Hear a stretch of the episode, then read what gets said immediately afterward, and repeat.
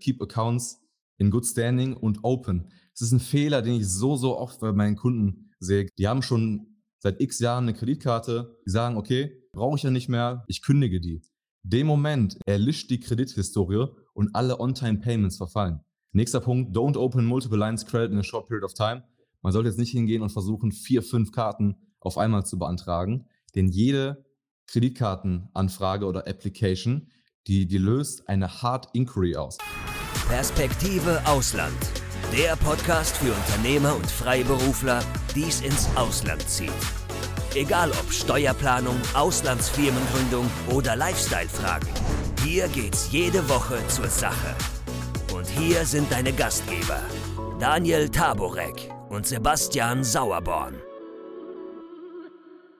Also nochmal ein herzliches Willkommen an alle, die jetzt schon da sind. Heute sprechen wir ja über ein ganz interessantes Thema, nämlich wie man eine US-Bonität aufbauen kann und von US-Kreditkarten und US-Bankkonten profitieren kann, obwohl man, und das ist ja das Besondere an dem Thema, gar nicht seinen Wohnsitz in den USA hat. Und das haben wir auch in der Einladung schon geschrieben. Es gibt mehr als 5000 Kreditkartenanbieter in den USA und die haben meistens viel, viel bessere Vorteile, viel, viel größere Vorteile als Anbieter in den USA, sind oftmals sehr, sehr viel lukrativer. Und die Frage ist, wenn ich nicht in den USA wohne, kann ich davon profitieren? Und das ist heute unser Thema. Und es gibt noch eine ganze Reihe von anderen interessanten Gründen, weshalb eine US-Bonität durchaus sinnvoll sein könnte. Und wie man das alles macht und was das bringt, sind wir sehr, sehr äh, froh, dass wir heute Chris Gorski bei uns zu Gast haben. Er ist ein ausgewiesener Experte, Kreditcard Consulting Expert, haben wir jetzt mal so auf die Folie geschrieben. Natürlich wie immer auch Sebastian Sauerborn, unser Kanzleigründer, mit dabei weil es geht ja auch darum, wie wir dann sehen werden, dass in Verbindung mit diesen ganzen Vorteilen, die man dann so haben kann, man auch eine US-Gesellschaft auch gründen könnte und sollte und wie man das macht und steuerlich auch zum Vorteil auch noch mit einsetzen kann. Da wird Sebastian noch was dazu sagen. Also herzlich willkommen auf alle Fälle jetzt nochmal, lieber Chris, lieber Sebastian und natürlich liebe Gäste, liebe Mandanten, liebe Freunde, die ihr heute bei uns dabei seid. Ja, ich würde jetzt einfach mal noch mal eine ganz, ganz kurze Vorstellungsrunde, wie gesagt, einleiten und gebe an unseren Gast, den Chris, zunächst mal das Mikrofon frei. Lieber Chris, stell dich mal ganz kurz unseren Zuschauern, Zuhörern, Mandanten vor und danach dann natürlich auch der Sebastian. Gerne. Also ich bin Christopher Gurski, gerne einfach Chris. Und äh, ja, ich habe mich auf einen sehr speziellen Bereich spezialisiert, und zwar das US-Banking und die US-Kreditkarten. Ich habe persönlich hab auch in den USA studiert, habe da auch gelebt ähm, habe da halt diese große Passion für dieses Thema entdeckt mit Finanzen und auch mit den ganzen Punkten und Meilen, die da halt dranhängen. Habe ich mich persönlich selber optimiert und dieses Wissen vermittle ich jetzt allen Unternehmern und auch Privatpersonen, wie sie praktisch die besten Banking-Optionen bekommen und natürlich auch die besten Kreditkarten weltweit. Nach den USA habe ich in Deutschland gearbeitet als Unternehmensberater in der Supply Chain und Einkaufsberatung in Düsseldorf, Höveler Holzmann und äh, ja, habe letztes Jahr mich komplett selbstständig gemacht in dem Bereich und habe mein Unternehmen 3by C gegründet. Und damit bin ich jetzt der Spezialist für das Thema US-Banking und Kreditkarten und betreue da einige Unternehmer, aber auch Privatpersonen, wie sie halt auch insbesondere an diese guten US-Kreditkarten rankommen. Denn, du hast schon erwähnt, Daniel, die Vorteile von US-Kreditkarten und dem US-Banking sind einfach enorm. Und wenn man die Chance dazu hat, gerade wenn man zum Beispiel auch ein Unternehmen, wie ich jetzt in den USA habe, dann muss man sich das einfach zu Nutzen machen denn das kann zum Beispiel die komplette Reisefreiheit in der Business- und First Class bedeuten, wenn man es, wie gesagt, richtig angeht, mit den richtigen Partnern und natürlich dann auch da die richtigen Banken und Karten auswählt. Denn es gibt über 5000 verschiedene Kreditkarten in den USA. Und welche davon die interessantesten sind und auf welche man Zugang hat, zum Beispiel auch nur mit einer ITIN, das werden wir genau heute besprechen. Da freue ich mich sehr darauf, auch mit der Kombination hier mit Sebastian und dir, Daniel, auch was das Thema US-Unternehmensgründung und Steuerberatung angeht. Ich denke, das ist eine sehr, sehr brisante und gute Kombination hier. Klasse. Da hast du den Ball ja schon wunderbar zum Sebastian weitergespielt. Wie du selber schon gesagt hast, das ist sehr gut verzahnt. Das, was du jetzt an Consulting-Leistungen anbietest, auch ein Spezialist bist und das, was der Sebastian kann. Sebastian, stell dich doch kurz vor und vielleicht kannst du noch ganz kurz erklären, warum das Zusammenspiel so wichtig ist zwischen der Leistung, die der Christopher anbietet und wir. Ja, also ich kann auch sagen, sehr interessantes Thema. Wie gesagt, ich habe selbst in den USA gelebt, zehn Jahre lang und die Möglichkeiten, die es dort gibt, weil dort einfach mit Credit, sage ich mal, allgemein ganz anders umgegangen wird. Im, im Wesentlichen also viel freier und muss ich natürlich zum Beispiel über einen Credit Score dort unter Beweis stellen und zeigen, dass man Bonität hat und so weiter. Aber wenn man es mal erreicht hat und man ist dann geht dann verantwortlich damit um, ist es sehr viel einfacher, Credit zu bekommen und auch zum Beispiel eine Kreditlinie für sein Business zu bekommen.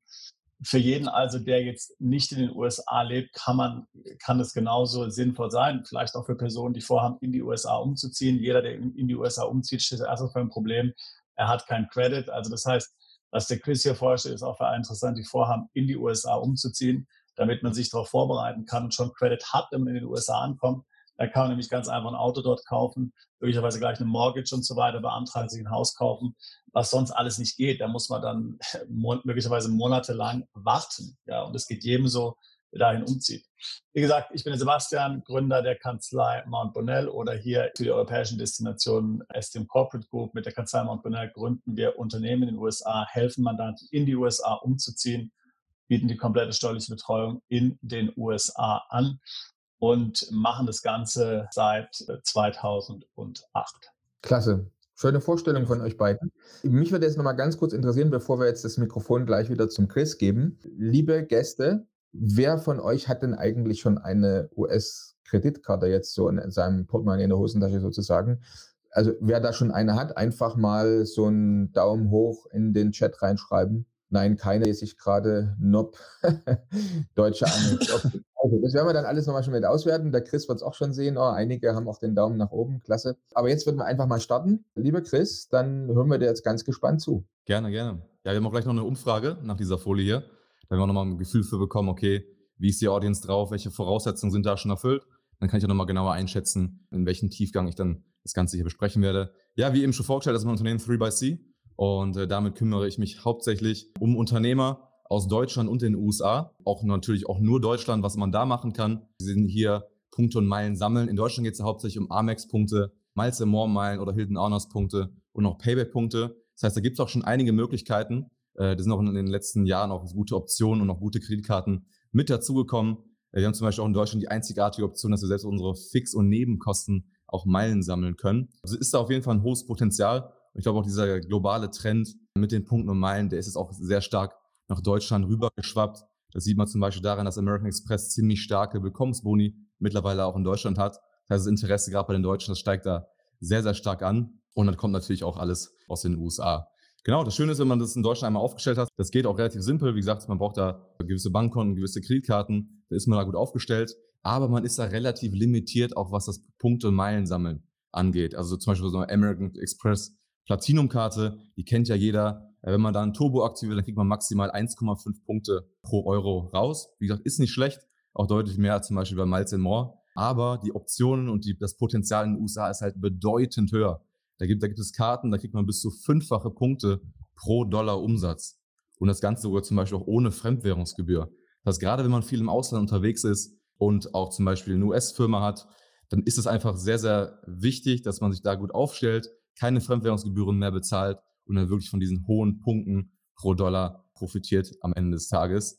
Wie eben schon erwähnt, in den USA gibt es 5000 verschiedene Kreditkarten und weil es so viele gibt, sind die Karten da schon nach Kategorien sortiert.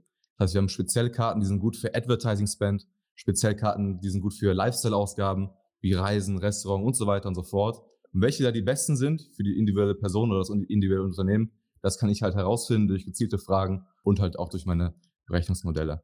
Genau dann, wenn man das einmal gut aufgestellt hat, dann generiert man natürlich Tag für Tag ein sehr, sehr gutes Meilen- und Punkte-Konto. Dann wird natürlich das Thema interessant, Punkte und Meilen einlösen.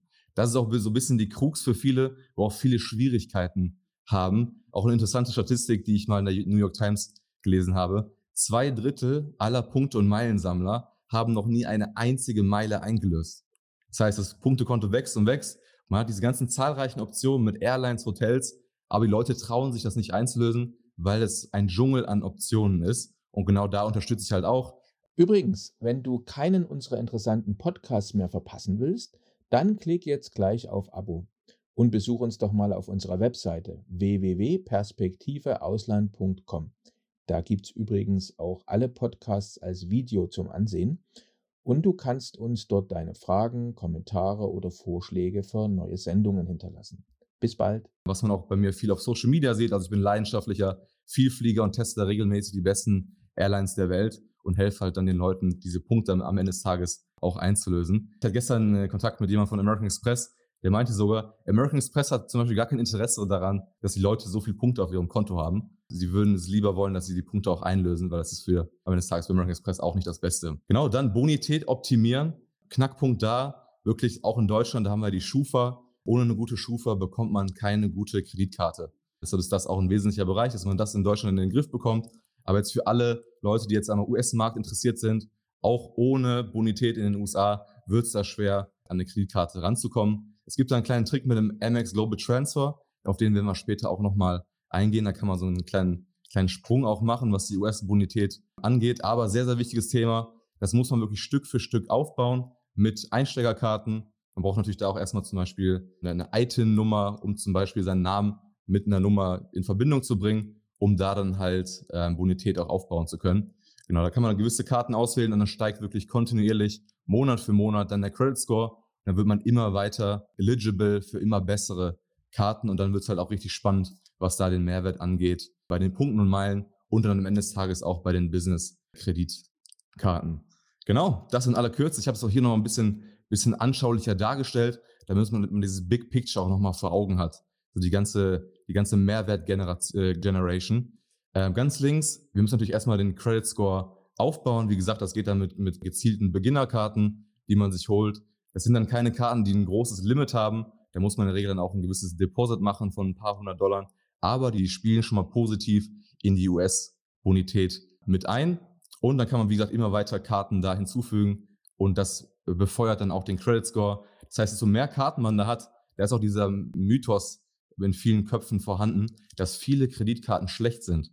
Das stimmt nicht. Ich persönlich habe in den USA 17 Kreditkarten und einen exzellenten Credit, Credit Score, weil man einfach mit mehreren Karten jeden Monat auch mehr On-Time-Payments sammelt. Das heißt, es ist besser in der Regel mehr Kreditkarten zu haben. Es gibt zum Beispiel auch in Deutschland jemand, der in Deutschland noch nie eine Kreditkarte hatte, der ist für die Schufa wie ein unbeschriebenes Blatt. Ähm, das heißt, es ist besser, da auch schon mal eine Karte gehabt zu haben, um dann zum Beispiel auch für Immobilienkredite genehmigt zu werden. Genau, wenn das aufgestellt ist, wie gesagt, dann wird das Thema Punkte mal einlösen interessant auch da unten eine, eine Grafik. Das ist auch ein Knackpunkt an den USA. In den USA haben wir nicht nur American Express. Da gibt es mittlerweile schon zahlreiche andere Banken, die ähnlich gute Punkte- und Meilensysteme haben. Wie zum Beispiel von JP Morgan Chase mit den Ultimate Rewards Points, Capital One und auch Citibank sind da schon sehr stark aufgestellt. Und die haben alle ihre eigenen Partner mit den Airlines und Hotels, wohin man die Punkte und Meilen am Ende des Tages transferieren kann, um dann den größten Mehrwert durch Business, First-Class-Flüge und auch Hotelaufenthalte zu generieren. Aber weil das so komplex ist, wie gesagt, die Leute trauen sich das nicht einzulösen, greife ich da auch an und zeige auch, was sind die besten Tools, die man da nutzen kann, was sind die besten Suchmaschinen. Die kommen meistens alle aus den USA, die kennt in Deutschland noch keiner. Und äh, da zeige ich halt einfach meinen Kunden, wie man die am besten nutzen kann, um dann wirklich auch schnell an ein Ergebnis zu kommen und auch schnell auch wirklich Verfügbarkeiten dann zu sehen für die Wunschstrecke. Und am Ende des Tages geht es dann auch darum, okay, Optimierung Travel Experience, es macht auch einen großen Unterschied, in welchem Flugzeug, in welcher Business Class man am Ende des Tages sitzt. Wir sind natürlich viele Deutsche hier, aber die Lufthansa Business Class ist jetzt nicht die weltweit beste, wenn man das mal mit Singapore Airlines oder zum Beispiel Emirates oder Qatar vergleicht. Das heißt, da kommt auch darauf an, okay, welche Airline wähle ich da aus, damit ich auch wirklich was, was bekomme für meine Punkte und Meilen und auch welches Flugzeug.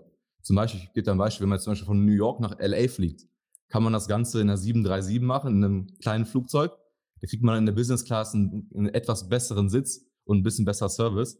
Man kann aber auch da eine 777 auswählen und dann kriegt man wirklich ein, ein, ein komplettes Bett in der Business Class. Das heißt, das ist auch entscheidend, welches Flugzeug, welche Airline wähle ich da am besten aus. Und das ist, wie gesagt, auch meine Passion da. Gut, das zum Start. Sollen wir mal die Umfrage starten? Dann kriegen wir nochmal ein Gefühl dafür, was wir hier für eine Audience haben. Genau, erste Frage. Bist du bereits aus Deutschland ausgewandert? Ja, nein, noch ist aber in Planung. Bist du Unternehmer? Das ist natürlich auch sehr relevant. Hast du schon eine US LLC oder Corporation?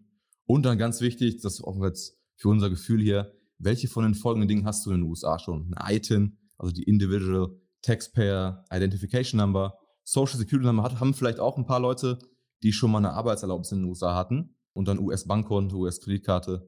Das wären sehr wichtige Fragen. Genau, und ich, ich will nochmal hier betonen, also all die Dinge, die der Chris jetzt hier sagt zum Thema Bonität aufbauen, Credit Score aufbauen, zum Beispiel jetzt hier für die Kreditkarten, Ich meine, der Credit Score, um dann hinterher eine Finanzierung für ein Auto zu bekommen oder für eine Immobilie in den USA, ist genau der gleiche. Ja? ja. Das heißt, es bringt einem nicht nur was für, für die Kreditkarten, dass man hier Kreditkarten mit einem großen Verfügungsrahmen bekommt, sondern wie gesagt, man kann dann, wenn man das möchte, alle möglichen Arten von Credit, inklusive eben auch Kreditlinien für Unternehmen in den USA bekommen. Das heißt also, einmal diese Übung zu machen, von der der Chris jetzt spricht, diese Bonität aufzubauen, auch wenn es ein bisschen langwierig ist. Also ist es, muss man realistisch sehen. Das, also das kann man nicht von heute auf morgen machen.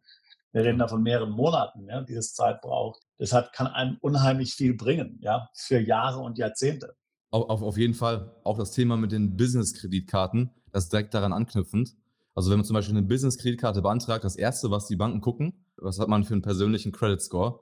Denn seit der Finanzkrise 2008 hat eigentlich jede Business-Kreditkarte mittlerweile auch eine Personal Liability. Das heißt, sie schauen auch schon, okay, was hat man für einen Personal Credit Score? Deshalb meine Empfehlung da ganz klar, erst einen Personal Credit Score in gewissermaßen aufbauen und dann werden dann halt auch die Business-Kreditkarten interessant. Da kann ich auch Kontakt zu meinen Bank Relationship Managern herstellen. Da geht dann ein Kreditkartenantrag nicht durch ein automatisiertes System, sondern da schaut einfach mal ein Mensch noch drauf und kann dann das Ganze nochmal ein bisschen besser bewerten. Genau, perfekt. Genau. Der weiß dann, was der Computer braucht, welche Eingabe, damit es klappt, ja. Fragen, äh, die jetzt vielleicht bei einigen schon gekommen sind, vielleicht kannst du da an der Stelle schon was sagen, du hättest es ja auch erwähnt, und zwar die Schufa zum Beispiel. Also da war die Frage, wenn jetzt zum Beispiel jemand in den USA Kreditkarten beantragt, wird dann die deutsche Schufa beauskunftet, wenn eine US-Kreditkarte beantragt würde beispielsweise, wird überhaupt be beauskunftet, nur wenn man in Deutschland wohnt. Was ist, wenn ein Deutscher zum Beispiel nicht mehr in Deutschland wohnt? Ist das von Relevanz, wenn man zum Beispiel in Deutschland keine gute Bonität hätte mhm. für die US-Bonität? Also wenn man jetzt eine US-Kreditkarte beantragt, dann hat das keinerlei Rolle, oder spielt keine Rolle, ob man jetzt eine gute oder schlechte Schufa hat. Die meisten Banken muss ja immer dieses Post-Ident-Verfahren machen, wenn man zum Beispiel eine American Express haben will. Und da wird natürlich dann auch dann nach einem gewissen Dokument gefragt, wo man halt dann auch seine Meldadresse drauf hat. Deshalb empfehle ich da ganz stark, bevor man sich aus Deutschland jetzt abmeldet, sollte man sich im Vorhinein Gedanken machen, okay, welche Konten und Karten sind da interessant und nicht erst im Nachhinein. Denn ein wichtiger Punkt, das möchte ich auch hier ganz klar direkt mal am Anfang sagen, dieser Amex Global Transfer, wo man am Ende des Tages ein globales Programm, wo man praktisch seine Bonität bei American Express auf ein anderes Land übertragen kann. Das geht leider nur, wenn man in seinem Heimatland da schon eine American Express Karte hatte. Deshalb empfehle ich jedem, bevor man irgendwie eine Auswanderung macht, holt euch eine American Express Karte. Ihr werdet mir dafür danken, denn das erleichtert einiges dann am Ende des Tages in dem ganzen Prozess mit US-Kreditkarten. Es wäre nochmal wichtig, das mal zu betonen, was du jetzt gesagt hast. Also es spielt keine Rolle, ob du in Deutschland Insolvenzverfahren hattest, ob deine Bonität komplett futsch ist und im Eimer ist. Es ist in den USA ein kompletter Neustart. Klar, wenn du den Global Transfer machst, den der Chris jetzt angesprochen hat, bei Amex ist das anderes. Ja. Aber du kannst dort komplett null, bei null anfangen. Es interessiert niemanden in den USA, was du da in Deutschland für eine Historie hattest. Ja, du fängst ja wirklich bei null an, ganz neu in, in den USA. Was da im Ausland passiert ist davor, ist völlig egal. Genau. Und deswegen, vielleicht auch mal von meiner Seite, eben gerade die Präsenz oder die Wichtigkeit des heutigen Themas. Wie gesagt, wir sind, finden ja auch toll, wie viele überhaupt dabei sind, heute zuhören. Wir wissen ja von einigen schon, dass sie weder aktuell in den USA wohnen, noch eine US-Gesellschaft gegründet haben und trotzdem erkannt haben, wie interessant, wie wichtig das ist, eben rechtzeitig damit zu beginnen. Also vielleicht jetzt, obwohl ich noch nicht vorhabe, in den USA zu wohnen. Und jetzt, wie gesagt, äh, da schon entsprechend was zu machen. Ne? Also man braucht viel Zeit, um die Bonität aufzubauen, wie der Chris schon gesagt hat, auch zu Sebastian. Und deswegen ist es gut, so schnell wie möglich eigentlich da die ersten Schritte zu unternehmen. Und der erste Schritt ist ja die Teilnahme heute am Webinar. Genau. Also da hat man schon mal den richtigen Schritt gemacht, dass man heute hier daran teilnimmt. Prima. Sollen wir einmal weitermachen? Ja, machen Unbedingt. Wir. Ich möchte hier noch mal kurz auch meine Erfahrung teilen, auch was ein wesentlicher Bestandteil dann auch von meiner Beratung ist, ist halt das Ergebnis am Ende des Tages, dass man sich durch diese guten US-Kreditkarten wirklich sehr, sehr viele Flüge am Ende des Tages und auch Reisen dadurch einfach erlauben kann und dann zum Beispiel eine First Class günstiger fliegen kann als zum Beispiel eine Economy, wo man dann nur die Steuern und Gebühren zahlen müssen. Ich habe diese, dieses Jahr auch eine Weltreise gemacht, alles mit Punkten. Sind das alles Bilder von dir, Chris, hier auf der linken Seite? Das sind, das sind alles äh, Bilder von mir. also wie gesagt, eine Weltreise nur mit Punkten und Meilen. Ich bin dann in Deutschland gestartet, bin nach Bali, Thailand, Hongkong, hoch nach Japan, rüber nach Hawaii, Kalifornien und dann rüber nach Indien, Dubai und dann wieder zurück nach, nach Deutschland. Alles mit Punkten und Meilen. Äh, hier sind so ein paar Eindrücke. Habe ich ja schon wirklich auch die mit die besten First und Business Classes der Welt auch erleben können. Oben links Emirates First Class aus dem A380, kennen vielleicht einige A380 Suites von Singapore Airlines. Auch die Bar bei Emirates im A380, die Onboard Bar, Haben wahrscheinlich einige schon mal hier in dem, äh, in dem Call auch er erlebt. Wirklich ein herausragendes Erlebnis. Oder zum Beispiel auch A&A's Business Class, äh, The Room. Äh, wirklich fantastische Erlebnisse. Die Flüge sind sehr, sehr teuer in der Business Class. Auch da noch für den Kopf mal eine Anregung. Ein Business-Flug kostet ja meistens nach USA 3.000 bis 5.000 Euro, wenn man den mal buchen will. Ein Economy-Class-Flug kostet, ich weiß nicht, 750. Also wirklich ein Bruchteil von diesem Business-Class-Flug. Es liegt einfach daran, dass die meisten Leute, die in der Business- und First-Class sitzen, da zahlt ja meistens das Unternehmen oder der Kunde diese, diese teure Reiseklasse. Das heißt, die Kostensensibilität ist da einfach nicht gegeben und da verdienen die Airlines wirklich viel Geld dran. Wenn wir jetzt eine Buchung machen mit Punkten und Meilen, dann kostet der ein Flug in die USA in der Economy Class 30.000 Meilen, in der Business Class 60.000 Meilen. Das heißt, da haben wir nicht diesen Faktor mal 6 wie in der Cash-Welt, sondern nur Faktor mal 2. Und das ist auch der Grund, warum sich dementsprechend lohnt, wirklich dann äh, sich da was zu gönnen mit den Punkten und Meilen und dann auch wirklich dann Business und First Class zu fliegen. Ich habe hier auch rechts mal die, die wesentlichen Daten von meiner Weltreise auch mal aufgeführt, wie viele Punkte und Meilen ich da insgesamt verwendet habe. Sind knapp eine halbe Million gewesen und knapp 1200 Dollar an Text and Fees, die halt dann nochmal on top kommen. Wenn man jetzt die reinen Cashpreise von all meinen Tickets zusammenzählt, hätte das 32.000 Dollar gekostet. Heißt, ich habe da gut 30.000 Dollar gespart, einfach durch den smarten Einsatz von Punkten und Meilen. Jetzt mag vielleicht jemand denken, okay, eine halbe Million Meilen, das ist relativ viel. Diese ganzen Punkte und Meilen, das waren bei mir auch nur Privatausgaben, mit denen ich die generiert habe und halt mit guten Willkommensboni in den USA. Zum Beispiel ein Beispiel, ein Standardkunde bei mir in den USA, Privatperson, der schaffe ich es in einem Zeitraum von fünf Monaten 400.000 bis 500.000 Punkte durch eine gute Kreditkartenstrategie zu besorgen. Das heißt, das ist gar nicht mal so viel, diese halbe Million Punkte. Da sieht man auch, was für ein Mehrwert dahinter steckt. Wirklich und ich glaube, vor allen Dingen muss man ja, soll man ja auch sagen, Chris, wer jetzt noch die Karte noch im, im Business verwendet, gerade wer zum Beispiel jetzt Google AdWords oder, oder Facebook Ads oder sowas hat, wo er da monatlich Tausende möglicherweise bei dir durchlaufen, ja, ist das, geben ja viele im Monat locker 10.000 aus oder mehr geht es natürlich dann alles viel, viel schneller. Das heißt, es macht natürlich dann Sinn, auch diese Ausgaben dann gezielt über so eine Karte laufen zu lassen. Ja. Absolut, Sebastian, bin ich, bin ich voll bei dir. Ist auch so ein bisschen so meine, meine Target-Audience, E-Commerce-Leute. Ich glaube, da haben wir auch einige hier im Call, die vielleicht Dropshipping machen, Amazon FBA-Business. Das ist halt das Ding, dass man diese ganzen Advertising-Ausgaben alle kostenlos, ohne extra Gebühr mit Kreditkarte bezahlen kann. Bei Meta, Google, Amazon. Das ist halt einfach ein wirkliches Potenzial, was man einfach heben muss. Und die Business-Kreditkarten in den USA, die geben teilweise vierfache Punkte pro Dollar auf Kategorien wie Advertising Spend. Und dann wird's halt richtig interessant, was da den Mehrwert angeht. Genau, hier noch, mal eine Zahl, 6 Cent pro Punkt. Das ist immer die Kennzahl, an der man sich so als Travel-Hacker, wie ich bin, misst. Okay, was hat man für einen Mehrwert pro Punkt rausbekommen? Wenn man zum Beispiel, jetzt hier auch mal klare Empfehlung, in das Amex Travel Portal reingeht, da ärgern sich da meistens die viele, oh, der Flug, der kostet ja, ich weiß nicht, 400.000 Punkte für einen 800 Euro Flug. Das ist halt natürlich enorm viel, denn man kriegt in, in diesem Travel-Portal immer nur einen halben Cent pro Punkt raus. Wenn man aber hingeht und die Punkte zu einem Airline- und Hotelpartner transferiert, da ist dann wirklich der, der große Mehrwert vorhanden. Und da habe ich auch teilweise schon Redemptions gemacht, wie unten A&A The Room. Das waren 18 Cent pro Punkt.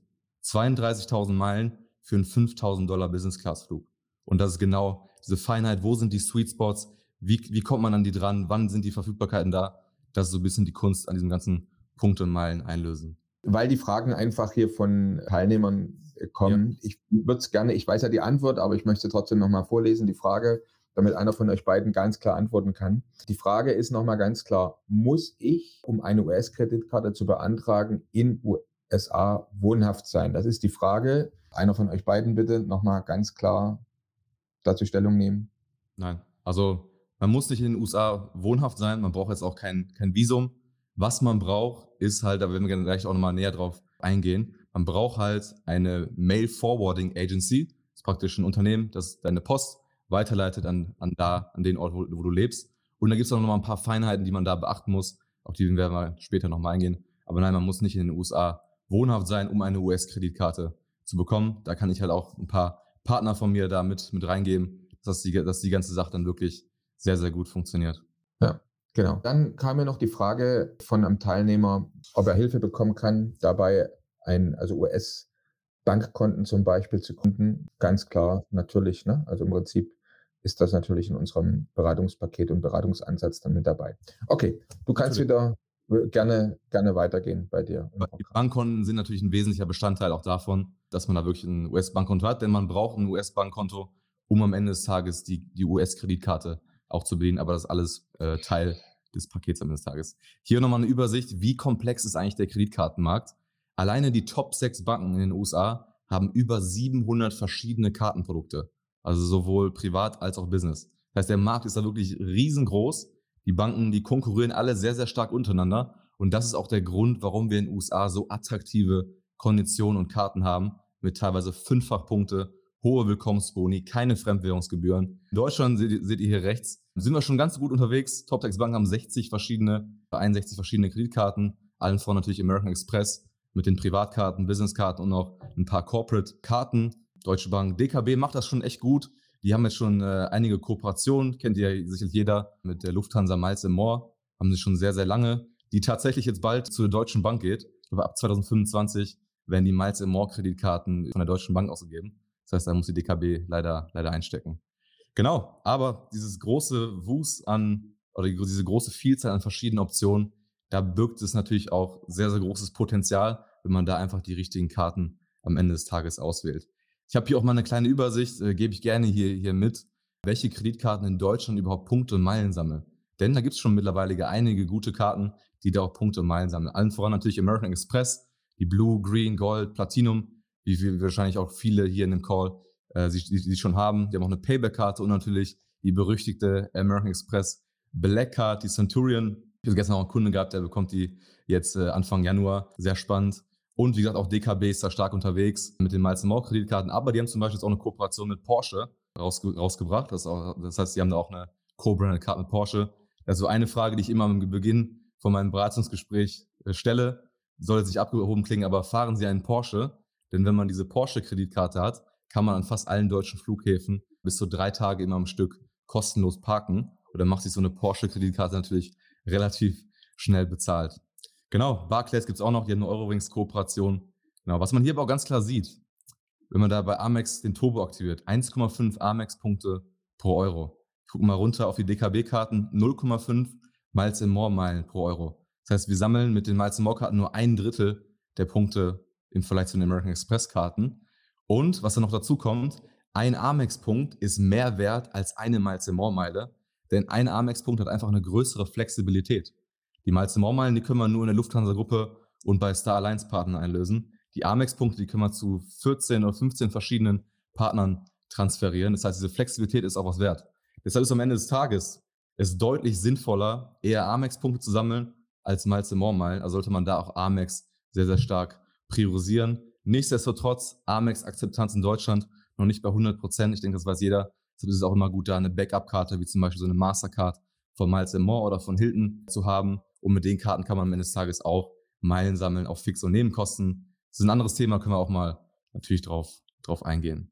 Genau, ich würde gerne nochmal, wir haben ja den Kommentar bekommen, geht es ja eigentlich in dem Event um äh, US-Bonität. Das heißt ja, wie man eine US-Bonität mit US-Kreditkarten und Bankkonto aufbaut, oder geht es ja um, wie man Flüge letztendlich so günstig und schnell wie möglich bekommt. Vielleicht können wir das nochmal ganz kurz, um auch wirklich alle Teilnehmer richtig abzuholen, ganz kurz erklären, dass es natürlich um beides geht. Das heißt einfach darum, dass man eben die US oder die, die Bonität in den USA einfach nur so aufbauen kann, dass man Geld ausgibt, letztendlich über US-amerikanische Banken und US-amerikanische Kreditkarten. Also wie sonst könnte man eine Bonität aufbauen? Also das mag jetzt eine Frage sein, die einigen hier durch den, durch den Kopf geht und deswegen gehört das einfach zusammen. Das heißt, eben Geld auszugeben mit der Benutzung von US Kreditkarten, dabei immer mehr sich in der, in der Bonität hochzuarbeiten, um auch an bessere, qualitativ hochwertige Kreditkarten ranzukommen, die man eben am Anfang noch gar nicht beantragen kann. Und dann letztendlich eine Bonität auch für andere Zwecke zu haben. Zum Beispiel eben, wie der Sebastian am Anfang gesagt hat, um sich was finanzieren zu können, Auto kaufen zu können auf Raten und so weiter und so fort. Aber vielleicht könnt ihr beiden das nochmal noch klarer rüberbringen, dass es keine Veranstaltung ist, wo es um darum geht, wie man so schnell wie möglich äh, kostenlos fliegen kann, sondern es geht schon um die US-Bonität, aber es spielt halt zusammen. Genau, das ist eng miteinander äh, verzahnt, weil halt einfach die Kreditkartenunternehmen, die engsten Kooperationen mit den Airlines und Hotels haben und man da auch den größten Mehrwert rausziehen kann. Ich muss da kurz korrigieren. Also man muss jetzt nicht zwingend zig, hunderte tausend Dollar ausgeben oder mehrere, mehrere zehntausend Dollar, um eine US-Bonität aufzubauen. Das ist gar nicht erforderlich. Man kann auch sehr, sehr wenig ausgeben, auch nur ein paar Dollar im Monat. Man spielt trotzdem sehr, sehr stark oder man verbessert trotzdem stark seine Bonität. Also es ist nicht erforderlich, dass man jetzt zwingend viel Geld ausgibt, um eine gute Bonität zu haben. Da ist sogar in den USA besser, eine niedrige, die Utilization, eine niedrige Utilization Rate zu haben, also eine niedrige Balance am Ende des Tages, ähm, um halt wirklich eine starke Bonität aufzubauen. Also viel Geld ausgeben für eine Bonität ist nicht erforderlich. Gut. Aber wie gesagt, also es ist, also nochmal zum Verständnis, sage ich auch allen Mandanten, die neu in den USA ankommen, der Weg zum guten Credit Score in den USA der schnellste Weg und der für jeden erreichbar ist, äh, äh, ist eben über Kreditkarten. Das heißt, das ist der beste Weg, sich eine gute Bonität aufzubauen. Und wenn man schon einen Aufwand macht, über Kreditkarten zu gehen, dann kann man auch gleich die besten Kreditkarten nehmen. Und viele sind ja hier Unternehmer, Freiberufler, Investoren, Leute, die viele reisen, viel reisen. Und wenn man schon auch von macht, Kreditkarten sich dazu besorgen, kann man sich vielleicht die besten besorgen, von denen man dann am meisten Benefit hat.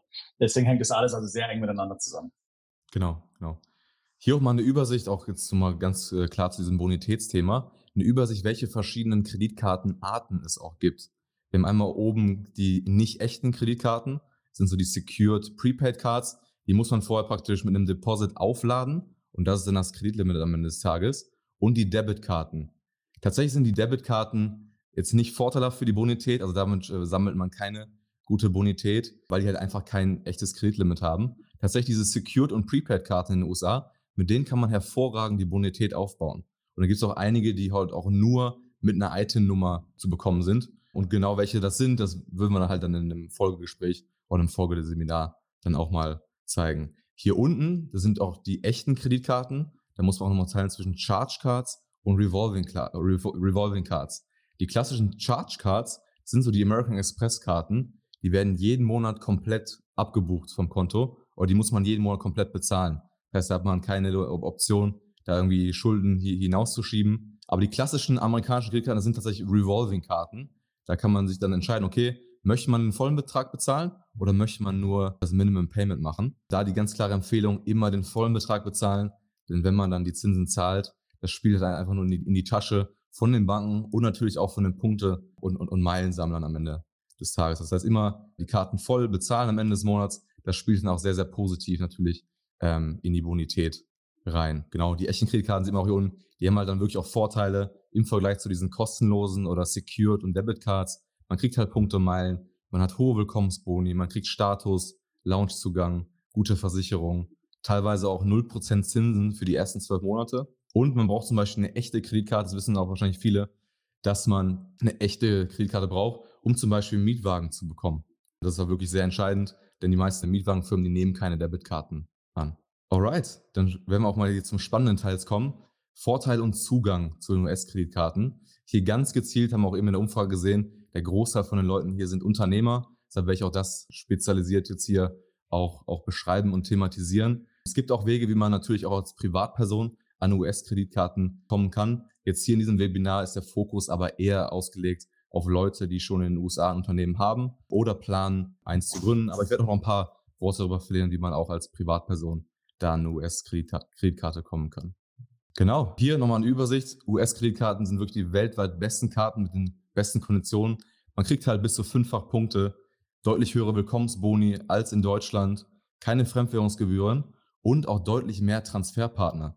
Zum Beispiel American Express USA, die haben 20 Transferpartner. In Deutschland haben wir nur 15 Transferpartner. Das heißt, da haben wir auch nochmal deutlich höhere Möglichkeiten und mehr Möglichkeiten. Und was da auch entscheidend ist, am Ende des Tages, in Deutschland wissen ja auch viele hier wahrscheinlich in diesem Call, kann man die Punkte nur im 5 zu 4 Verhältnis meistens transferieren.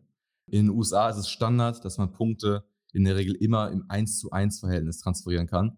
Das heißt, man sammelt nicht nur mehr Punkte, sondern kann diese dann auch besser transferieren zu den ganzen Partnern.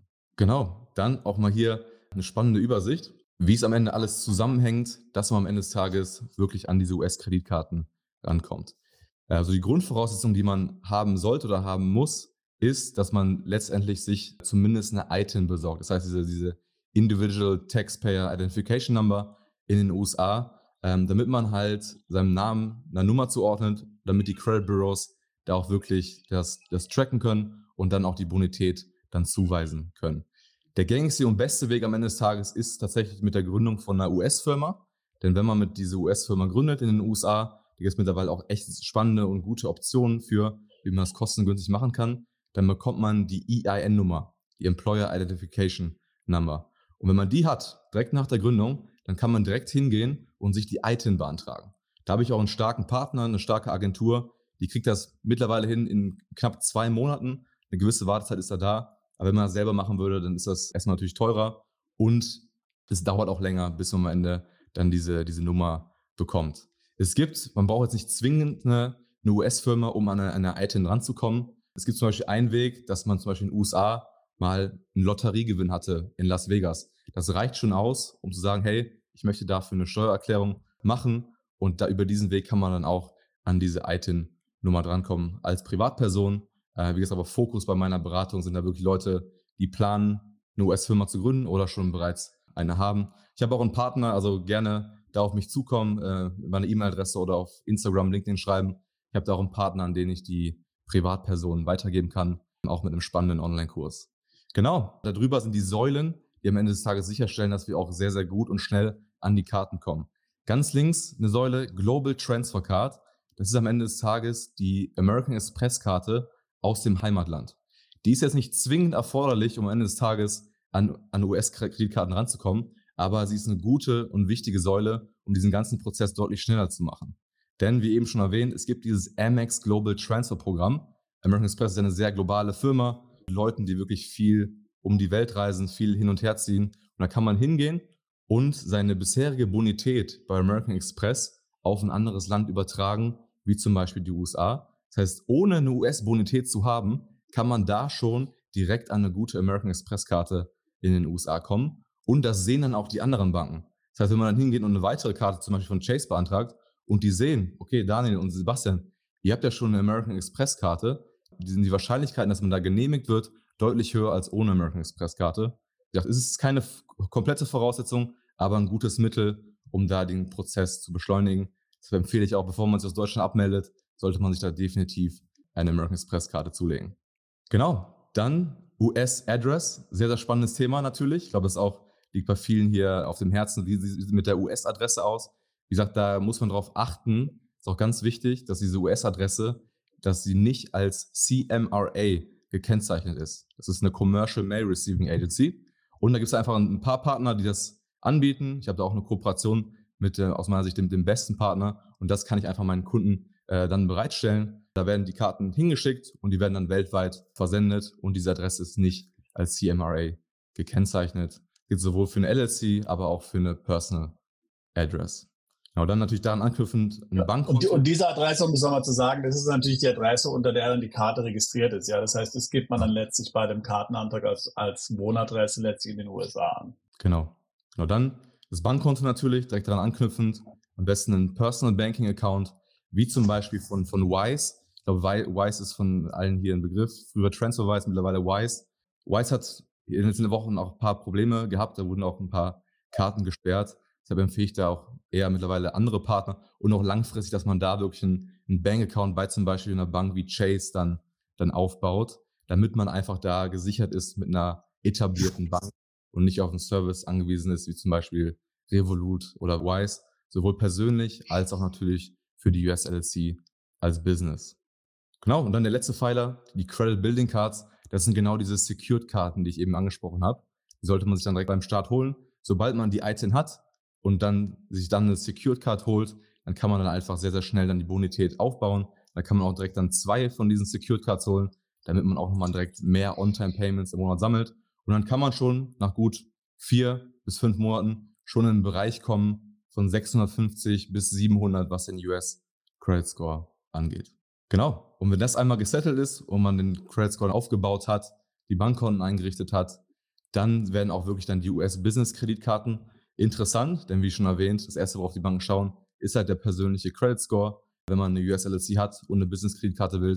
Das heißt, alles, was man da macht, spielt am Ende des Tages positiv rein, dass man wirklich mit seinem Business auch gut aufgestellt in den USA ist und dann zum Beispiel auch wie, wie hier zum Beispiel eine Chase Inc. Äh, Business Unlimited Card bekommt oder eine, eine Preferred, das sind dann wirklich auch die attraktivsten Karten am Ende des Tages. Genau, ansonsten habt ihr noch was zu ergänzen dazu? Vielleicht nochmal zu sagen, also die ITIN hat das gleiche Format wie die amerikanische Social, ja, und die bekommt eben, wer die Social nur jemand bekommt, der tatsächlich ein Visum hat für die USA, einen Aufenthaltstitel, bekommt die ITIN jeder, der in den USA eine Steuererklärung einzureichen hat. Also auch jeder, der also zum Beispiel, wenn du jetzt ein Haus hättest in den USA, jeder kann ja, jeder Ausländer kann ja dort ein Haus kaufen und es dann vermieten, hast eine Mieteinkünfte, müsste dort versteuern, müsste eine Steuererklärung einreichen, bekommst du eine ITIN. Oder wie der Chris gesagt hat, du gehst nach Las Vegas, gewinnst 10.000 im Casino, musst du Steuererklärung einreichen, bekommst eine ITIN. Ja, das heißt, eine ITIN bekommt auch jemand, der jetzt nicht in den USA ein Visum hat, hat aber das gleiche Format wie eine Social und lässt sich praktisch fast überall verwenden wie eine Social. Ja, das heißt, wenn du dann im Grunde einen Business-Account beantragst und ein persönliches Konto beantragst oder eine Karte beantragst, beantragst du die eben nicht mehr als Ausländer letztlich, sondern als jemand, der in den USA wohnt und eine US-Steuernummer hat. Exakt. Genau, und das ist das Entscheidende. Ansonsten funktioniert das Ganze nicht. Das ist das Entscheidende. Das ist der entscheidende, ich will nicht sagen Trick, aber das ist der entscheidende Weg. Genau, hier kam noch eine, eine Frage. Ich denke, da kann man auch ganz schnell drauf, darauf eingehen. Und zwar fragt hier ein Teilnehmer oder Teilnehmerin, was die Adresse in den USA betrifft, wie einfach oder kompliziert ist das, diese Adresse zu bekommen und muss man dort auch, wie zum Beispiel in anderen Ländern, wie zum Beispiel UK, wenn man dann eine Company anmelden muss, dann in Verbindung damit Utility Bills oder irgendwelche Dinge einreichen, um sozusagen letztendlich diese Adresse da zu bekommen. Also was muss man für Voraussetzungen erfüllen, um an diese Adresse zu bekommen? Vielleicht kann das noch jemand beantworten. Als Voraussetzung braucht man eigentlich nur sein äh, ein Ausweisdokument angeben und man muss natürlich auch den, äh, diese Mailbox dann am Ende des Tages auch bezahlen und das auch im Voraus. Und da muss man jetzt keine Utility Bill einreichen. Was ich immer empfehle, ist erst die Bankkonten einzurichten, weil die kann man dann auch als Verification bei den Kreditkartenanträgen dann einreichen, wenn das erforderlich ist. Kann passieren, passiert in der Regel nicht, aber man kann dann zum Beispiel das Bankkonto-Statement dann als Verification einreichen für die Kreditkarte. Genau. Hier ist noch eine weitere Frage. Soll die deutsche Amex privat oder Business sein für den Transfer? Geht beides. Ich habe beides schon, schon gemacht mit Kunden. Sowohl ein Business-Account aus Deutschland in die USA transferiert, als auch im privaten. Das geht. Geht beides. Noch eine Frage, die vielleicht kam, ist, der ein oder andere hat jetzt vielleicht Bedenken, dass er dann Steuern bezahlen muss in den USA. Das heißt, vielleicht können wir das nochmal beantworten. Also wenn ich jetzt eine, eine, Adresse in den USA habe, ein Bankkonto in den USA habe, vielleicht auch diese LLC gegründet habe, bin ich dann automatisch ein Steuerzahler in den USA? Nein, du bist kein Steuerzahler. Du musst, wenn du US-Einkommen hast, wohl eine Steuererklärung einreichen. Wenn du kein US-Einkommen hast, musst du auch keine Steuererklärung einreichen. US-Einkommen wären Dinge wie zum Beispiel, wie gesagt, wie ich vorhin schon gesagt habe, Mieteinnahmen oder jetzt auch Dinge wie zum Beispiel, wenn jetzt deine US-LLC oder deine US-Gesellschaft beziehungsweise US-LLC eine Betriebsstätte in den USA hat, dann zahlt ja letztlich nicht die US-LLC Steuern, sondern du zahlst dann Einkommensteuer auf die Gewinne. Das heißt also, wenn du jetzt Mitarbeiter in den USA hast, Büro und sowas, und wie gesagt, der Ort der Wertschöpfung ist in den USA, dann sind die Gewinne aus der LLC steuerpflichtig. Also wenn es da irgendwelche steuerpflichtigen Erträge gibt in den USA oder Einkommen, dann bist du dort steuerpflichtig, musst die, die versteuern, ansonsten nicht. Also das heißt, wenn du jetzt im Ausland lebst, in, in die USA nur auf Besuch gehst, bist du trotz US-Steuernummer, trotz US-LLC, trotz der US-Postadresse nicht in den USA steuerpflichtig. Genau. Und eine Frage, die beantworte ich gleich mal noch selbst. Da war die Frage, muss man denn eigentlich in die USA reisen, um dort ein Bankkonto zu bekommen oder die Kreditkarten zu beantragen? Nein, natürlich nicht. Das kann man alles online erledigen. Aber man kann sagen, wer es wollte. Also ich meine, wenn du jetzt willst, dass du, kannst du natürlich auch in die USA reisen, kannst da in eine Bank reinmarschieren. Zu jeder beliebigen Bank, Chase, Bank of America, kannst ein Konto dort auch dann persönlich beantragen. Mal angenommen, du bist im Urlaub da oder so, ja. Du brauchst natürlich diese Adresse dann davor, ist klar, die musst du haben. Und dann kannst du da auch persönlich reinmarschieren und das so machen, wenn du jetzt nicht über hier online oder sowas das Konto öffnest. Genau, okay. prima. Du bist noch die Zeit, wir machen mal weiter. Hauptthema ist hier auch US-Bonität. Wie baut man möglichst schnell auch einen US-Credit Score auf? Ich habe hier links einmal aufgeführt, okay, was kann man tun, um einen guten Credit Score zu bekommen? Natürlich, allen voran, man sollte, wenn man dann eine Kreditkarte hat, wirklich immer alle Rechnungen immer on time bezahlen. Das ist Nummer eins. Das sieht man hier rechts auch in der mittleren Grafik. Payment History bei mir jetzt 100 Prozent. Ich habe noch nie was da zu Schulden kommen, kommen lassen, immer alles on time bezahlt. Und das ist auch der wichtigste Faktor. Dann, was in den USA auch getrackt wird, ist die Utilization Rate von den Credit Card Accounts. Als Beispiel, wir haben eine 10.000 Dollar US-Kreditkarte mit einem 10.000 Dollar Limit. Da können wir jetzt natürlich 5.000, sagen wir mal, ausgeben. Aber wenn dann am Ende des Monats 5.000 an die Credit-Büros, an die Kreditbüros reported werden, dann haben wir eine Credit Utilization Rate auf dem Account von 50 Prozent und das gilt es immer zu vermeiden. Eine Faustregel ist, man sollte da immer unter 30 Prozent bleiben. Das heißt, man sollte am Ende des Monats nicht mehr als 3000 Dollar als Balance haben. Man kann während des Monats auch mehr Geld ausgeben. Man kann das auch mal auf 10.000 Dollar ausmaxen. Man sollte nur darauf schauen, dass die Statement Balance immer unter 30 Prozent ist. Also am Ende des Monats, auch kurz bevor der, Rechnungszeitraum endet, kann man da zum Beispiel noch eine extra Zahlung machen, um dann die Credit Utilization Rate möglichst nach unten zu schrauben. Man sieht hier zum Beispiel bei mir Credit Card Use 1%. Das heißt, meine Credit Utilization Rate ist sehr, sehr gering und das freut natürlich die Banken, weil es sieht nicht, nicht danach aus, dass ich viel Geld brauche und dann kommt man halt dann auch in Richtung von einem 800er Score. Nächster Punkt, don't open multiple lines credit in a short period of time. Man sollte jetzt nicht hingehen und versuchen, vier, fünf Karten auf einmal zu beantragen, denn jede Kreditkartenanfrage oder Application, die, die löst eine Hard Inquiry aus. Das sieht man hier ganz unten bei mir auf dem Credit Report habe ich jetzt zwei drauf, ist noch im grünen Bereich. Das heißt, jedes Mal, wenn man einen Antrag macht, für einen Immobilienkredit, aber auch natürlich für eine Kreditkarte, dann hat man eine Hard Inquiry. Und das ist jetzt grundsätzlich erstmal schlecht für den Kreditscore. Es gibt einen kleinen Dip, aber der Dip, der wird nicht lange Bestand halten. Man kommt dann schnell wieder da, da hoch. Das gleiche in Deutschland bei der Schufa. Wenn man jetzt hingeht und zwei Kreditkarten beantragt, die Schufa wird erstmal ein paar Punkte einbrechen. Das ist ganz normal. Aber wenn man die Karten dann bezahlt, dann steigt der Wert sogar auf einen höheren Wert, als das vor dem Kreditkartenantrag war. Genau. Und keep accounts in good standing und open. Das ist ein Fehler, den ich so, so oft bei meinen Kunden sehe, gerade bei den Amerikanern. Die haben schon seit x Jahren eine Kreditkarte, ähm, haben vielleicht, oder auch als Deutsche, haben vielleicht mal in den USA gelebt, haben sich da eine Kreditkarte geholt. Die sagen, okay, brauche ich ja nicht mehr, hat vielleicht Gebühr gehabt, ich kündige die. Dem Moment, in dem Moment, wo man die Kreditkarte kündigt, erlischt die Kredithistorie und alle On-Time-Payments verfallen. Deshalb bitte immer die Accounts offen lassen, damit die auch weiterhin diese On-Time-Payments äh, sammeln und positiv in die Schufa reinspielen. Was man immer machen sollte, wenn man jetzt eine kostenpflichtige Karte sich geholt hat, dann sollte man hingehen und die auf eine kostenlose downgraden. Das heißt, wenn man einen Downgrade macht, zum Beispiel von einer Platinum auf eine Green bei American Express, dann bleibt der Account offen und man verliert nicht alle On-Time-Payments. Deshalb bitte, bitte nie die Accounts kündigen. Es gibt nämlich der, der Bonität in den USA einen ordentlichen Dämpfer, wenn man das tut. Genau. Wie gesagt, ich bin jetzt mittlerweile, hier sieht man mein mittleres Credit Age von vier Jahren. Mein ältester Account ist mittlerweile sieben Jahre alt und ja, ich sammle jetzt jeden Monat, weil ich 17 Accounts in den USA habe, jeden Monat 17 On-Time-Payments und das spielt natürlich alles sehr, sehr positiv in die Bonität rein. Das heißt, auch dieser Mythos, viele Kreditkarten sind schlecht, der stimmt einfach nicht.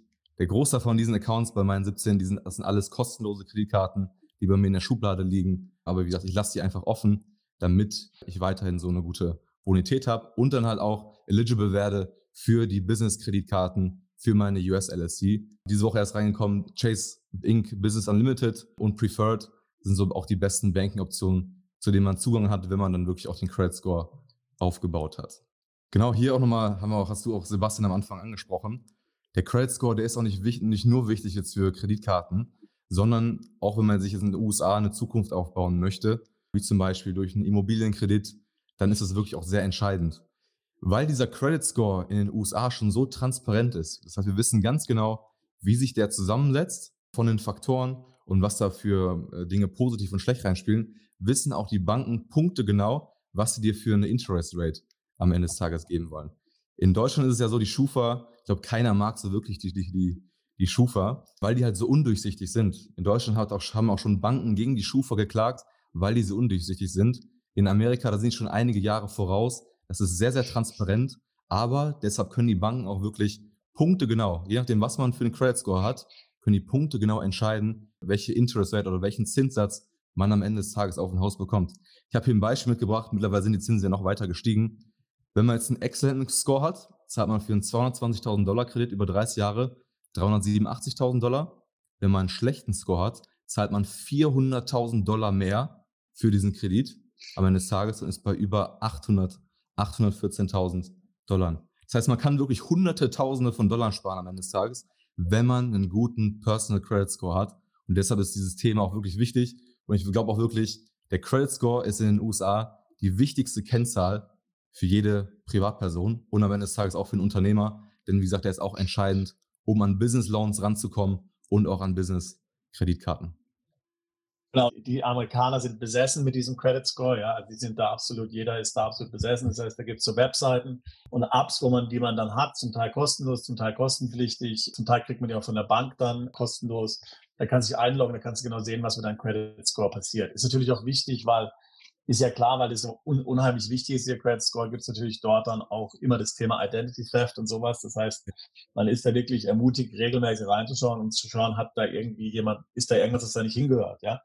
Oder manchmal machen ja auch die Banken und Finanzinstitute Fehler und da ist, der wird irgendwie zum Beispiel eine Zahlung als nicht gemacht angezeigt, obwohl sie gemacht wurde. Das kommt immer wieder vor. Also jeder muss da wirklich laufend draufschauen mindestens einmal im Monat und bei wichtigen Änderungen natürlich, und da wie gesagt gibt es zig Webseiten, wo man, das, wo man das machen kann, da kommen auch diese Grafiken her und ähm, äh, da kann man dann letztlich genau verfolgen, wie sich der Credit Score verbessert, verschlechtert, was ihn verschlechtert, was ihn verbessert. Genau, hier. Das, das hier ist Credit Karma, kann ich sehr stark empfehlen. Ansonsten kann man sich auch bei Experian anmelden, das ist ein Kreditbüro, eben auch eine gute, gute Version. Genau, aber das hilft halt, dass man das sowas regelmäßig halt anschaut und dann guckt, wie sich das entwickelt. Wie lange brauche ich, um einen 800er Score zu bekommen? Man kann einen 800er Score auch schon innerhalb von, wir mal, zwei Jahren bekommen. Auf 700 kann man tatsächlich auch schon nach fünf, sechs Monaten bekommen, wenn man wirklich diese Tipps hier links beachtet. Also auf 700 geht man, kann man sehr, sehr schnell kommen. Bis 800 dauert es dann noch ein, noch ein Stück länger, also dann ein bis, ein bis zwei Jahre. Hier mal auch ein Kundenbeispiel von mir, von einem, von einem Businesskunden, war aus Deutschland und hat auch eine US-LSC gegründet. Und ihm haben wir jetzt praktisch seinen kompletten Spend über US-Kreditkarten laufen lassen. Also wir haben ihm US-Kreditkarten beantragt und da auch die Business-Varianten. Und er kann jetzt wirklich alle seine Ausgaben, sind jetzt hier im Jahr 900.000 Dollar gewesen, über US-Kreditkarten laufen. 300.000 Dollar Advertising Spend. Das sind jetzt relativ hohe, hohe Zahlen, aber man sieht ja einfach, was da für ein Mehrwert drin ist. Credit Card Points im ersten Jahr, inklusive Willkommensboni, waren bei ihm drei Millionen Punkte, die man da mit einem Spend von 900.000 raushebeln kann. Und drei Millionen Punkte, das kann man jetzt als Cashback rausholen. Das wären dann 30.000 Dollar oder 3% Return on Spend oder Travel Value.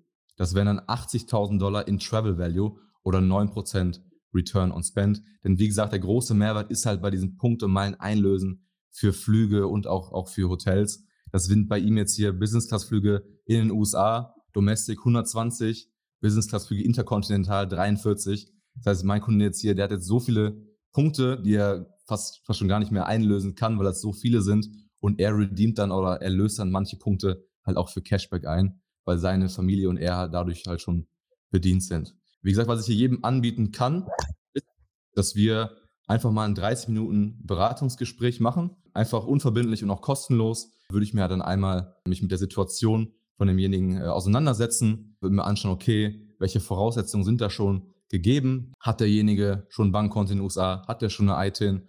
und auch, okay, wie sind auch so grob die Ausgabenverhältnisse? Denn ich muss am Ende des Tages wissen, in welchen Kategorien auch wie viel Geld ungefähr ausgegeben wird, weil danach richte ich und entwickle ich auch dann die Kreditkartenstrategie. Denn wie gesagt, es gibt über 5000 verschiedene Kreditkarten. Da muss ich halt gucken, in welchen Kategorien es da Sinn macht, sich eine extra Karte für zu besorgen, wenn man zum Beispiel viele Ausgaben für Advertising Spend hat. Deshalb da gerne einen Termin buchen. Wie gesagt, wird es ein bisschen sportlich bis Weihnachten. Da sind nicht mehr allzu viele Terminoptionen drin. Deshalb schlag da gerne zu. Da auch ganz klar, ich weiß nicht, ich muss jetzt erstmal gucken, wie die, wie die Nachfrage natürlich ist. Es kann sein, dass ich da hier und da ein paar Termine wieder rausnehmen muss, wenn da gewisse Voraussetzungen einfach nicht gegeben sind, wie zum Beispiel, wenn es jetzt eine reine Privatperson ist und keine wirklichen USA-Pläne da sind, dann würde ich mir da auch leider rausnehmen, da den Termin zu kündigen. Deshalb, ja, offen und ehrlich, bucht einfach da einen, einen Termin und äh, dann würde ich mich freuen, wenn wir uns da einmal austauschen können dann können wir wirklich individuell besprechen, was es da für Optionen gibt und auch welcher Unterstützungsbedarf da notwendig sind. Die ersten Fragen jetzt natürlich schon nach den Preisen. Es kommt natürlich immer sehr darauf an, äh, was du schon für eine Situation hast, ob du zum Beispiel schon eine Amex in Deutschland hast oder hattest. Das spielt natürlich auch alles in die Umsetzungsdauer mit rein und in den Implementierungsplan, den ich entwickle. Das habe ich jetzt, kann ich jetzt da leider keine pauschale Aussage zum Preis machen. Genau, auch ein kurzer Ausblick. Am Ende des Tages entwickle ich dann eine individuelle Strategie. Hier auch mal ein paar Auszüge aus der Strategie. Also sind wirklich konkrete Konten- und Kartenempfehlungen drin. Das heißt, welche Karten und Banking-Produkte machen da am meisten Sinn und auch in welcher Reihenfolge sollte man die beantragen.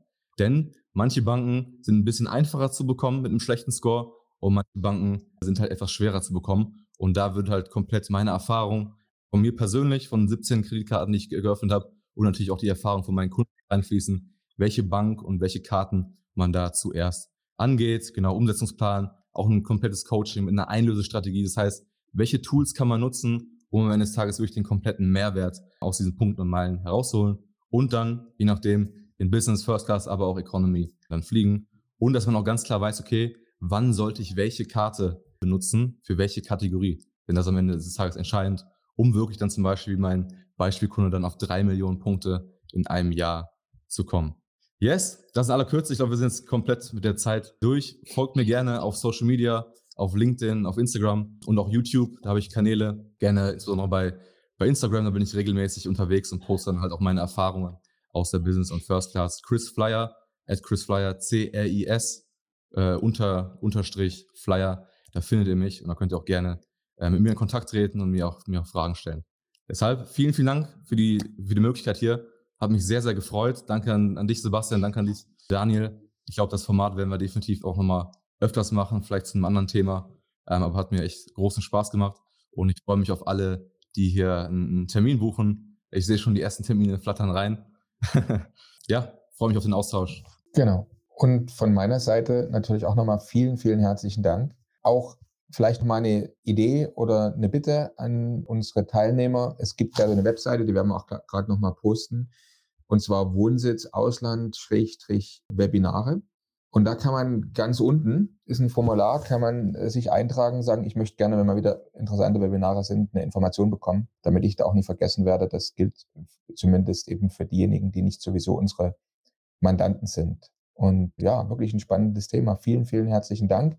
Äh, dem Sebastian würde ich bitten, vielleicht nochmal ein Schlusswort zu machen, auch zu dem Thema LLC-Gründung, was wir dort auch noch gerne tun und wie man da auch bei uns noch weiterkommt. Es gab übrigens einige interessante Fragen auch hier im Chat, die wir dann aber im Nachgang nochmal beantworten werden. Also jeder Teilnehmer bekommt natürlich nochmal eine verschriftliche Version der Fragen, die gestellt worden sind mit den Antworten. Es gab ein paar steuerliche Fragen, aber das dann vielleicht eher im Nachgang nochmal. Sebastian, dürfen wir dich Sehr gut, ja, danke, danke, äh, Daniel. Also danke, Christian. Also mal eine tolle Sache, tolles, tolles Angebot. Wie gesagt, ich finde es ein sehr interessantes Thema, vor allen Dingen für jene, die eben hier international unterwegs sind, digitale Nomaden sind, Deutschland verlassen haben, möglicherweise in die USA ziehen wollen, möglicherweise einen finanziellen Neustart hinlegen und versuchen, hier neu aufzubauen. Da bieten sich sehr viele Möglichkeiten, hier sehr schnell hier an gute Bonität zu kommen und sehr attraktive Kredit Karten, mit denen doch sehr viel tatsächlich möglich ist. Wie gesagt, wir hier von der Kanzlei Mount Bonnell, wir unterstützen dich natürlich gerne dabei, sei es jetzt beim Umzug in die USA, wenn das für dich ein Thema ist, aber auch Dinge wie Firmengründung in den USA oder einfach steuerliche Fragen hinsichtlich der USA, die sich dort ergeben. Also auch zum Beispiel, wenn du jetzt mit deinem deutschen Unternehmen US-Kunden bedienst und möglicherweise gibt es da Fragen hinsichtlich Steuern, Sales Tax und so weiter und so fort. Wie gesagt, wir bieten da das volle Spektrum an. In den USA haben wir unser Büro in Austin, Texas. Und wie gesagt, wir machen hier äh, voll deutschsprachige Beratung. Die Kollegen sind sowohl in den USA als auch in Europa. Das heißt, von der Zeitzone her funktioniert das in der Regel sehr gut. Wenn es für dich ein Thema ist, dann würden wir uns freuen, ähm, von dir zu hören. Viele sind natürlich sowieso schon Mandanten bei uns. Und ja, dann freue ich mich auf die nächste Veranstaltung, auf das nächste Webinar. Vielen Dank, Chris und Daniel. Sehr, sehr gerne. Habe ich auch gefreut. Bis zur nächsten Folge von Perspektive Ausland, der Podcast für alle Unternehmer, die es ins Ausland zieht.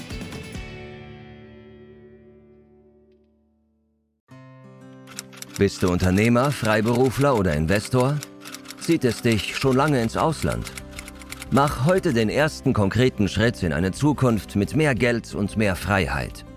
Buche ein Beratungsgespräch mit Sebastian und seinen Kollegen. Unsere Kanzlei unterstützt Mandanten wie dich dabei, deine Steuerlast legal zu reduzieren, Vermögen aufzubauen und zu schützen und deine persönliche Freiheit zu maximieren. Profitiere jetzt von unserem Fachwissen und unserem Netzwerk. Gehe zu mandatierung.com und werde Mandant unserer Kanzlei.